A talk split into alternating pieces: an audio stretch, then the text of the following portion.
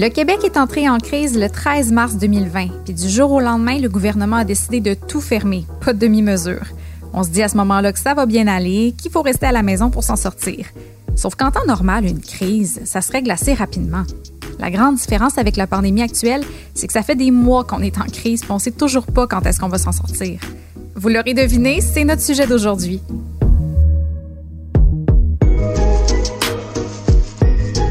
Bienvenue à Déconstruire, le balado qui décortique le monde des affaires.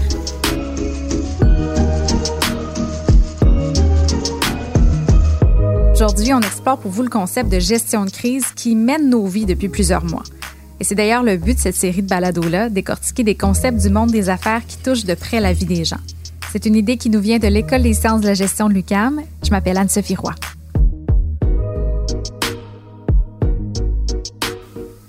La première vague de la COVID-19 a été comme un grand mouvement collectif. Tout le monde voulait s'en sortir le plus rapidement possible. On écoutait les consignes de la santé publique. Mais pendant la deuxième vague, les consignes venant du gouvernement et des organisations ont été plus changeantes. C'est plus difficile à suivre. Donc, c'est pertinent de se demander si la gestion de crise a été efficace. Et c'est exactement ce que notre invité a étudié au cours des derniers mois. On se trouve avec Caroline Coulombe, professeure au département de management de l'École des sciences de la gestion de l'UCAM, chercheure à l'Observatoire canadien sur les crises et l'action humanitaire et la chaire en gestion de projet. Bonjour Caroline. Bonjour Anne-Sophie. Caroline, bon, tu as, une longue feuille de route, tu as accumulé euh, plus de 10 ans de vie académique à l'international avant de revenir à Montréal et tu as plus de 15 ans d'expertise en comportement organisationnel, en gestion de projet et en gestion de crise. Donc, euh, c'est assez d'actualité avec la COVID-19 en ce moment. Est-ce que tu peux nous expliquer les grandes lignes de ta recherche là, au cours des derniers mois? Alors, euh, ben effectivement, là, depuis le 13 mars dernier, euh, jour où euh, la pandémie est devenue réelle ici au Québec, ça a été un cadeau comme chercheur. alors, ça a été certes une situation très difficile pour chacun d'entre nous, pour les organisations, pour notre gouvernement, mais d'un côté euh, sciences sociales euh, et euh, chercheurs, ça a été un, comme je disais, un beau cadeau pour nous. Alors, ça l'a mis ensemble l'ensemble de mes axes d'intérêt, de recherche, qui sont les individus, hein, les équipes, les organisations, dans un contexte où on est influencé par tous ces grands mouvements mondiaux-là. Donc, j'ai été, moi et mes équipes, les étudiants, euh, des collègues, des co-chercheurs, on a été très, très actifs depuis le 13 mars dernier euh, à euh, deux nouvelles recherches. Alors, il y a eu une, une veille COVID qu'on a appelée, qui nous a amené à observer l'ensemble des réactions des pays à travers les différentes phases de cette pandémie. Alors, les étapes de confinement, de déconfinement et de reconfinement. Alors, on regardait qu'est-ce qui était pris comme décision au niveau euh, euh, plus étatique euh, et gouvernemental pour essayer de voir, mais est-ce qu'il y a des bonnes pratiques? Est-ce qu'il y a des choses qu'on peut transférer vers ici? Et vice-versa? Donc, on a été très actifs à un niveau international comparatif. Il y a eu une recherche qu'on a lancée qui, elle, s'est intéressée davantage à l'équilibre de vie des individus, des travailleurs, dans des contextes, euh, en particulier de gestion de projet, mais pas que, euh, dans le cadre du travail à distance. Alors, qu'est-ce que ça a amené chez eux? Euh, est-ce que c'est un équilibre qui s'est maintenu? comment ça s'est vécu? Donc, on en discutera peut-être un, peu plus tard. Mm-hmm. Et puis, j'avais, ben, juste pour terminer, un projet de recherche qui, elle, regardait les équipes de gestion de projet des grandes infrastructures publiques euh, qui était déjà démarré, mais qui a continué à être très, très actif pendant la pandémie. Fait que l'ensemble de ces données-là ben, nous a permis de vraiment avoir un portrait organisationnel, individuel et sociétal de comment ça se tramait ici. Puis pourquoi justement c'est aussi important d'analyser puis de remettre en question les, les, gestions de crise, autant des instances décisionnelles, mais aussi des organisations? Qu'est-ce que ça nous permet d'analyser?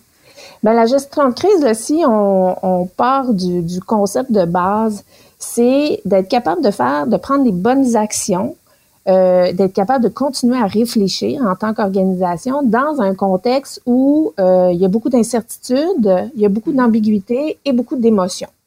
Donc, ça, c'est la base de la gestion de crise.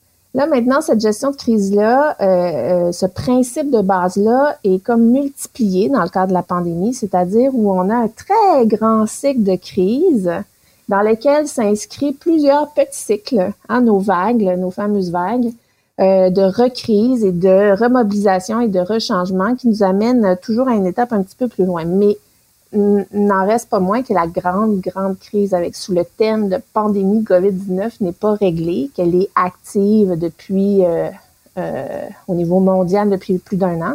Donc voilà, donc ça nous permet de d'aider euh, ben, nous comme chercheurs, mais les organisations, ça leur permet de, de prendre des actions les plus adéquates possibles pour continuer à faire leurs activités au mieux dans ces contextes d'incertitude-là, euh, souvent avec des impacts sur les êtres humains, les salariés qui sont au sein de leurs organisations. Donc, pour maintenir une certaine performance, euh, savoir comment la continuer et comment communiquer à toutes ces parties prenantes les changements qu'ils vivent comme organisation et comment, qu'est-ce que ça veut dire pour eux. Fait que toute la partie communication de crise est importante, la partie leadership de crise. C'est aussi des, des euh, pratiques, des attitudes et des comportements qui sont un petit peu différents du leadership qu'on prône pour euh, habituellement. Donc, il faut les, les intégrer, il hein, faut les vivre, il faut les pratiquer pour pouvoir être plus réactif, réagir plus vite, puis donc diminuer les impacts négatifs que ces crises-là ont sur nous comme organisation ou comme collectivité. Oui, autrement dit, ben, on peut prendre l'exemple d'un employeur qui a présentement tous ses employés à la maison. Là. Il doit revoir sa façon de faire pour mieux s'adapter à la situation qui est, euh, qui est complètement euh, inconnue. Puis l'employeur, j'imagine aussi qu'il doit être plus conciliant envers ses employés, puis peut-être accepter le fait que ben, le niveau de productivité est diminué, que ça se passe pas comme normalement. Mais justement, c'est quoi les grands défis là, auprès des organisations présentement? Alors, présentement, pour les organisations et les équipes, disons les cadres qui gèrent des, grandes équipes, il est clair qu'ils doivent revoir leurs priorités. Et quand on revoit nos priorités, c'est qu'on regarde notre stratégie, puis on se dit, bon, dans euh, cette vision sur les trois, quatre prochaines années, qu'est-ce qui est vraiment le cœur? Qu'est-ce qui va vraiment me permettre de, de garder ma couleur organisationnelle? tout en allégeant la charge de travail sur mes mm-hmm. gens et sur la pression sur euh, mes finances, euh, sur mes ressources, pour pouvoir continuer. Hein, parce que si on, si on se brûle euh, et qu'on casse en plein milieu, tant comme individu que comme équipe ou que comme organisation, ben, en fait, personne n'y gagne. Donc, revoir ses priorités. Puis là, je veux faire attention, c'est à la baisse dans le sens où on est en temps normal, très ambitieux, on se donne des plusieurs objectifs, beaucoup de mhm. défis internes organisationnels à développer, beaucoup d'initiatives. Là, il faut comme se dire, bon, OK, dans tout ce lot-là de choses qu'on on, s'est mis sur la table à dessin pour les deux, trois, quatre prochaines années, qu'est-ce qu'on garde pour qu'on puisse vraiment le faire et qui s'attache vraiment à notre activité principale et qui, euh, et qui, du coup, va alléger au niveau collectif et équipe tout en gardant notre, notre performance, mais pas une performance euh, où on veut donner notre 350 parce qu'on peut pas donner notre 350 actuellement. Il faut être réaliste. Et il y a euh, aussi revoir, fait que là, je dis revoir les priorités, puis il y a revoir plus que jamais tout ce qui est des principes de la qualité de vie au travail. Alors, la qualité de vie au travail, c'est un équilibre entre les, nos pratiques managériales qui doivent être saines. Alors, si on est rigide, euh, euh, stressé, impatient et qu'on a beaucoup, beaucoup de pression de performance, ben, euh, disons que notre, notre gestion de nos équipes risque de ne pas s'emporter très positivement. OK? Bon, fait qu'il y en a, il y a certaines de nos, de nos des gens qu'on a observés et passés en entrevue dans les derniers temps qui ont, qui ont qu'on pourrait catégoriser de gens qui se sont rigidifiés, qui sont devenus plus anxieux, plus plus exigeants en performance et donc euh, qui ont créé plus de silos dans les organisations et tout ça, c'est négatif pour la performance. Hmm. D'un autre côté, on a vu des gens qui ont eu des pratiques managériales qu'on dirait résilientes. Alors résilientes, où ils se sont adaptés à ce stress-là que les gens vivent euh, par ailleurs. Tu sais, on est stressé euh, d'attraper la, la, COVID peut-être, on est stressé pour nos parents âgés, on peut être anxieux pour nos enfants qui vont à l'école ou tout court parce qu'il y a tellement, tellement de changements puis tellement, tellement de règles à assimiler. Donc, qui se sont mis à favoriser un environnement de travail plus euh, euh, souple, mm-hmm. qui ont travaillé plus par objectifs finaux que par suivi quotidien. qui ont mis des pratiques très différentes, comme du style une fois par deux semaines, un cadre d'un autre, département vient nous parler, simplement pour briser les silos, simplement pour que, comme équipe, on, fasse encore partie d'un grand tout.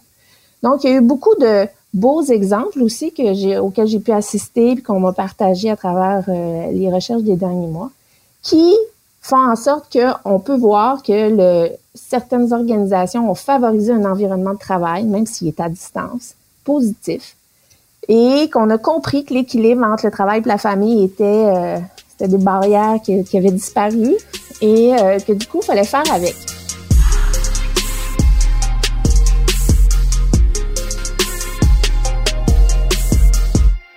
Puis au niveau individuel aussi, ben je pense qu'il faut, euh, on a un rôle à jouer en fait au niveau de la gestion de crise. Ben, tout, ne repose pas sur l'organisation à laquelle on appartient. Oui, ben en fait ça c'est vrai de tout temps hein, que euh, qu'on appelle ça une co-responsabilité entre chacun mm-hmm. des individus, chacun des salariés et l'organisation. C'est-à-dire c'est pas l'organisation qui est responsable de nous rendre heureux, puis c'est pas nous à nous seuls là, de, de tout porter. Donc il y a une co-responsabilité. Et au niveau individuel, plus que jamais, étant donné que cette pandémie, cette crise-là n'est pas que organisationnelle, mais elle est sociétale. Euh, donc, ce qu'on peut faire, puisqu'il y a certains individus qui ont été capables de mettre en place, c'est de développer leurs compétences réflexives pour mieux se connaître, pour eux aussi choisir leurs priorités, gérer leur temps, c'est-à-dire de se dire, OK, j'ai des pauses, j'ai des pauses où je peux aller euh, marcher 10 minutes dehors ou peut-être mm-hmm. prendre mon temps de midi euh, correctement au lieu de faire une réunion pendant mon temps de midi. De, de, de comprendre c'est quoi mes facteurs anxiogènes à moi et donc de trouver des mécanismes de solution qui vont m'aider euh, à euh, s'adapter. Parce que ultimement, chacun des individus de cette société et donc des organisations ont un niveau de capacité au changement qui est pas égal. On a tous un, niveau qui est différent, puis il faut le connaître. Et donc, se donner des, euh, en bon français, là, des buffers pour dire, bon, ben, je vois ma limite arriver, qu'est-ce que je fais, qu'est-ce que je me mets en place pour pas que tout mon système s'écroule. Et au niveau, ben, gouvernemental, si on, si on tombe au niveau plus large, mm-hmm. On ne peut pas passer euh, sous silence les, grandes décisions euh, du jour au lendemain là, du gouvernement dans les premiers jours de la crise. Tout à fait. En fait, euh, notre gouvernement nous a accompagnés à travers ce grand cycle-là de la crise. Hein. Bon. Fait qu'au début, leur position, je pourrais d'ailleurs, j'en avais fait un papier sur le leadership qui est passé dans la presse. Donc, du 13 mars jusqu'à temps qu'on commence le déconfinement, leurs actions, leurs méthodes de communication étaient vraiment respectueuses de, des bons principes de la gestion de crise. Ils ont pris des actions euh, préventives, étant donné la très grande incertitude sur la santé là, que ce virus-là euh, euh, nous amenait là, dans toute son inconnu. Maintenant, il est évident qu'une fois que cette première vague-là de confinement s'est terminée et que là, on est rentré dans des, des zones plus ambiguës, ça a été très difficile pour euh, les gens qui nous ont partagé leur vécu de dire, ben, euh, c'est difficile pour nous de faire du sens et de suivre toutes les décisions gouvernementales, parce qu'il y en a plusieurs, mm-hmm. qui se font de façon sectorielle, qui euh, se font sur des dans des temporalités différentes, c'est-à-dire que ben des gyms peuvent rester ouverts jusqu'au mois d'octobre, mais au mois d'octobre ça se peut plus, par exemple. Euh, les restaurants peuvent ouvrir, mais dans telle, telle condition. Fait qu'en fait, tout a été revu de façon très euh, granulée, granuleuse, ce qui, en tant que tel, euh, d'un point de vue rationnel, on comprend, mais qui, d'un point de vue émotionnel, parce qu'on peut pas en faire fi, des gens, des individus qui reçoivent ça et des organisations qui doivent en faire du sens aussi, ça a été difficile, ça a été porté. Fait que ça, ça rajoute à la charge de tout le monde. Bien, justement, euh, oui, ben, tu viens de l'aborder. Il existe une dualité entre la gestion de crise puis le caractère émotif de tout ça. Euh, bon, ça dure depuis des mois la crise, on est devant l'inconnu, il y a comme une espèce de peur, une anxiété qui s'installe. Mais est-ce que gestion de crise et émotivité, ça peut cohabiter ensemble? Bien, en fait, euh, qu'on le veuille ou pas, ça cohabite. Donc, euh, puis ça cohabite même en organisation. Sauf que c'était le grand tabou euh, organisationnel, hein, que dans les organisations, on est rationnel et on tient nos émotions à l'extérieur autant que faire se peut. Euh, mais dans une crise, ce qui est certain, c'est qu'on ne peut plus les contrôler, ces fameuses émotions. Elles se mm-hmm. vivent, elles sortent et elles s'expriment. Donc, ici, on fait face à un genre de paradoxe euh, par rapport aux données qu'on a reçues de nos recherches. C'est que les gens adorent le travail à distance. Alors, ceux à qui on a parlé, OK? Ils adorent ça. Certes, ils sont un peu fatigués, ils s'ennuient de leurs collègues de temps en temps, mais en gros, les bénéfices de pas se déplacer, euh, d'être en pyjama toute la journée, il y a toutes sortes de, bénéfices qui, euh, qui se vivent très positivement. Puis je vous dirais même euh, que certains nous ont dit, ben pour une fois, je peux faire deux, trois choses en même temps, puis il n'y a personne qui me surveille. Donc, oui, oui, complètement. Donc, pour eux, c'est vécu positivement. Maintenant, à côté de ça, on vit quand même de la fatigue, on vit quand même du stress. Il y en a certains qui se vivent surtout euh, ce qu'on appelle le techno-stress, parce que là, plus on avance dans ce travail à distance-là, plus les, les semaines s'écoulent, plus on a d'applications, plus on a de plateformes collaboratives, plus qu'on a toutes sortes de solutions qui, somme toute, c'est positif, mais qui nous demandent beaucoup, beaucoup d'adaptation technologique. Puis là, ben, ça aussi, hein, ça, c'est, ça nous demande du temps, puis on a... Ça prend du jus. puis on a chacun notre capacité pour faire ça. Donc là, il y a le techno-stress, il y a la fatigue un peu émotive. Là, ça fait des mois, puis on voit pas la fin de ça. Euh, on a de la misère à se projeter à l'été prochain. Fait que, de ne pas avoir de projet un petit peu positif qui nous porte dans l'avenir fait en sorte que, euh, que, que, malgré tout, ben effectivement, on peut avoir des euh, symptômes que nous, on a observés dans nos recherches, d'impatience, de, tension accrue, de présentéisme. Le présentéisme, c'est d'être là, là, sur le Zoom, mais de plus être disponible intellectuellement ou de participer beaucoup moins ou encore de faire plus d'erreurs. Ah, être là, mais ne pas être là. Être là physiquement, mais le mental euh, prend des vacances. Voilà. Puis ça, mais ça coûte de l'argent aux organisations. Tu sais, euh, il y a de la littérature là-dessus. Il y a des gens qui ont calculé euh, des coûts et qui nous disent, ben ça c'est ça c'est pas bon pour une organisation si on pense en termes de performance. Fait que c'est là où on revient rattacher le morceau avec notre début de conversation en se disant, mais là les organisations, faut qu'ils revoient leurs priorités, faut qu'on diminue la partie que nous, on peut contrôler comme organisation si on veut maximiser un temps productif positif pour euh, nos équipes dans euh, cette vision commune-là.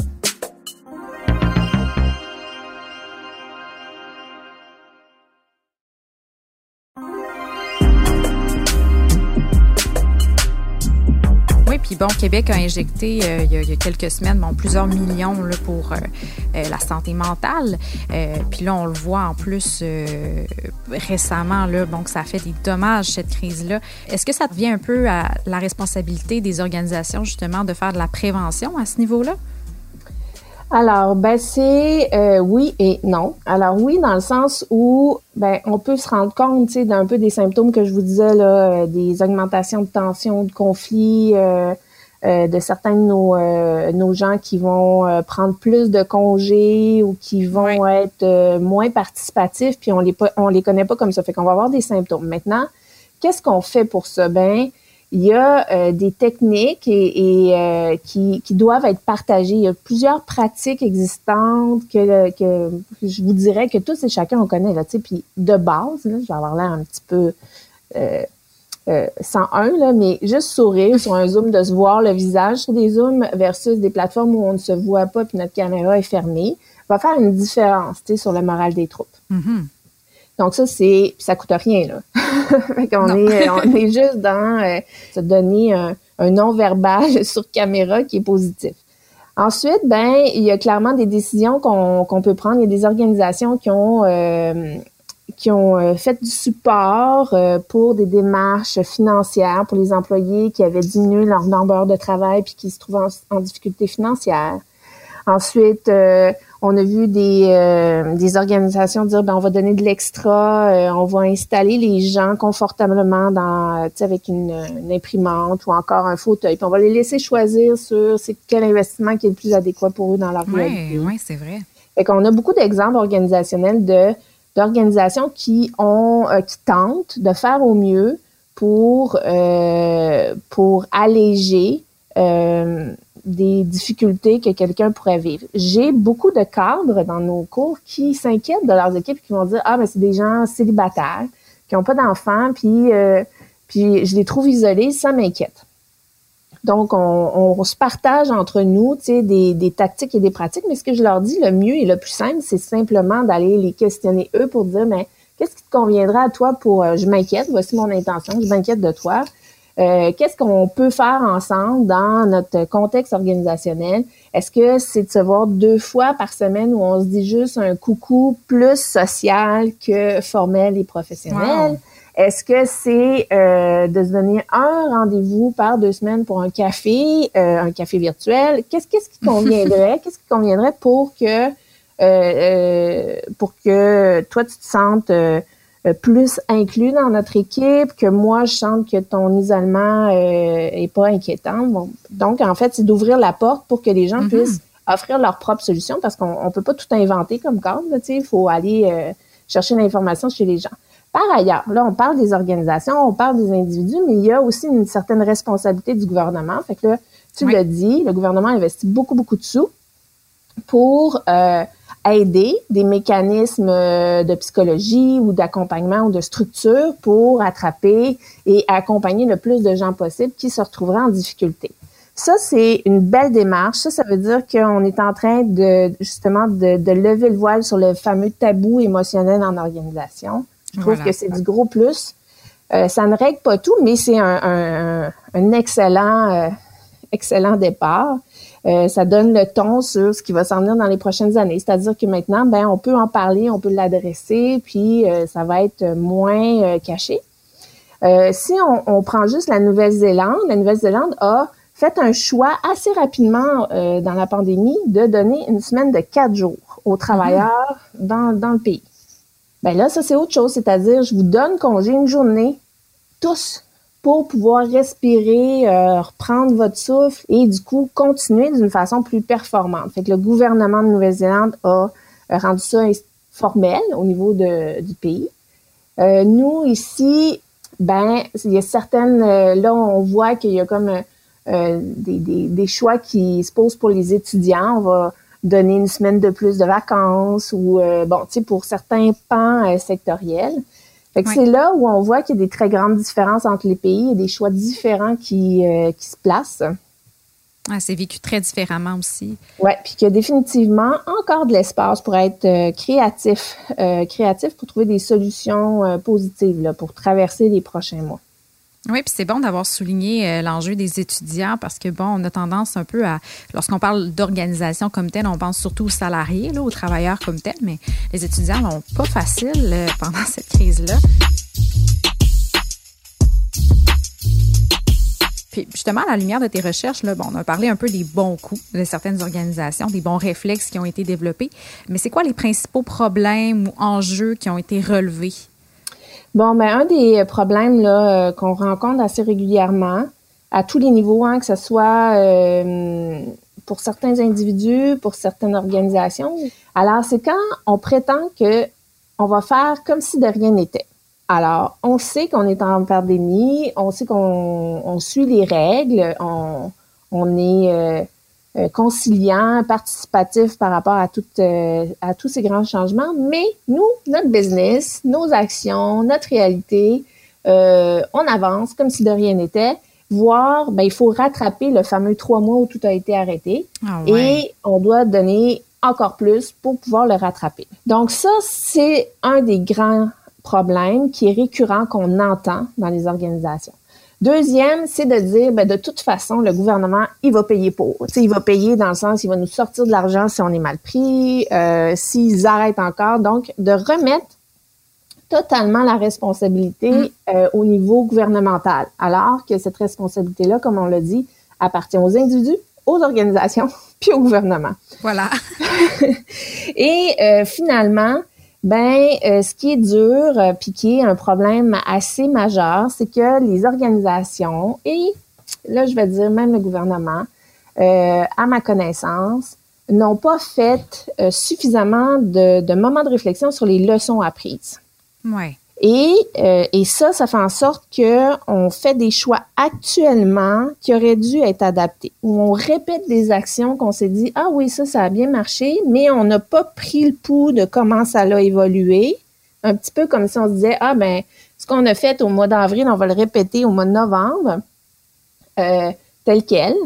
Euh, sans euh, toutefois analyser le contexte, comprendre qu'est-ce qui avait vraiment, vraiment bien marché, pourquoi ça avait vraiment bien marché, puis euh, qu'est-ce qui fera en sorte que ça peut être répété ou ça devrait être ajusté.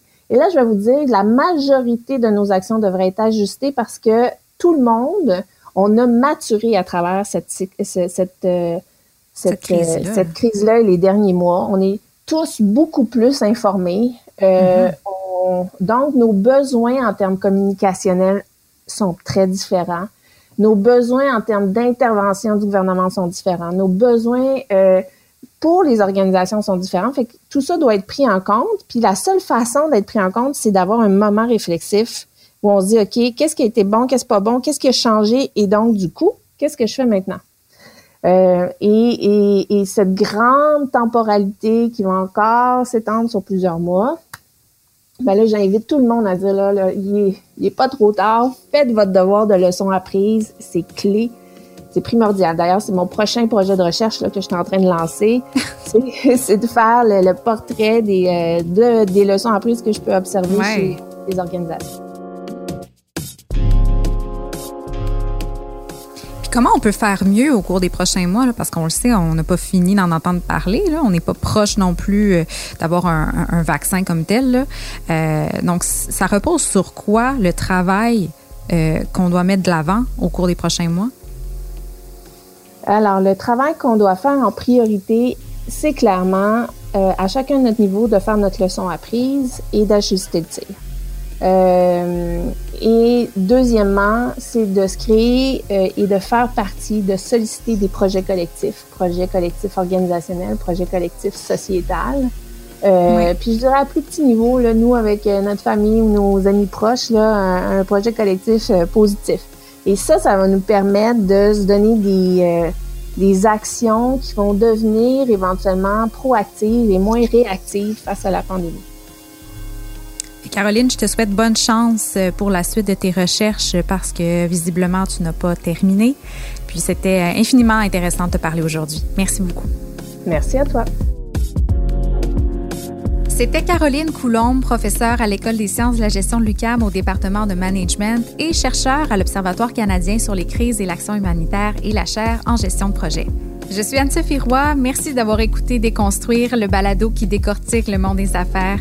Merci à Anne-Sophie Carpentier à la réalisation et au montage. Je vous rappelle que c'est une production de l'École des sciences de la gestion de l'UCAM et de Cube Radio. À la prochaine.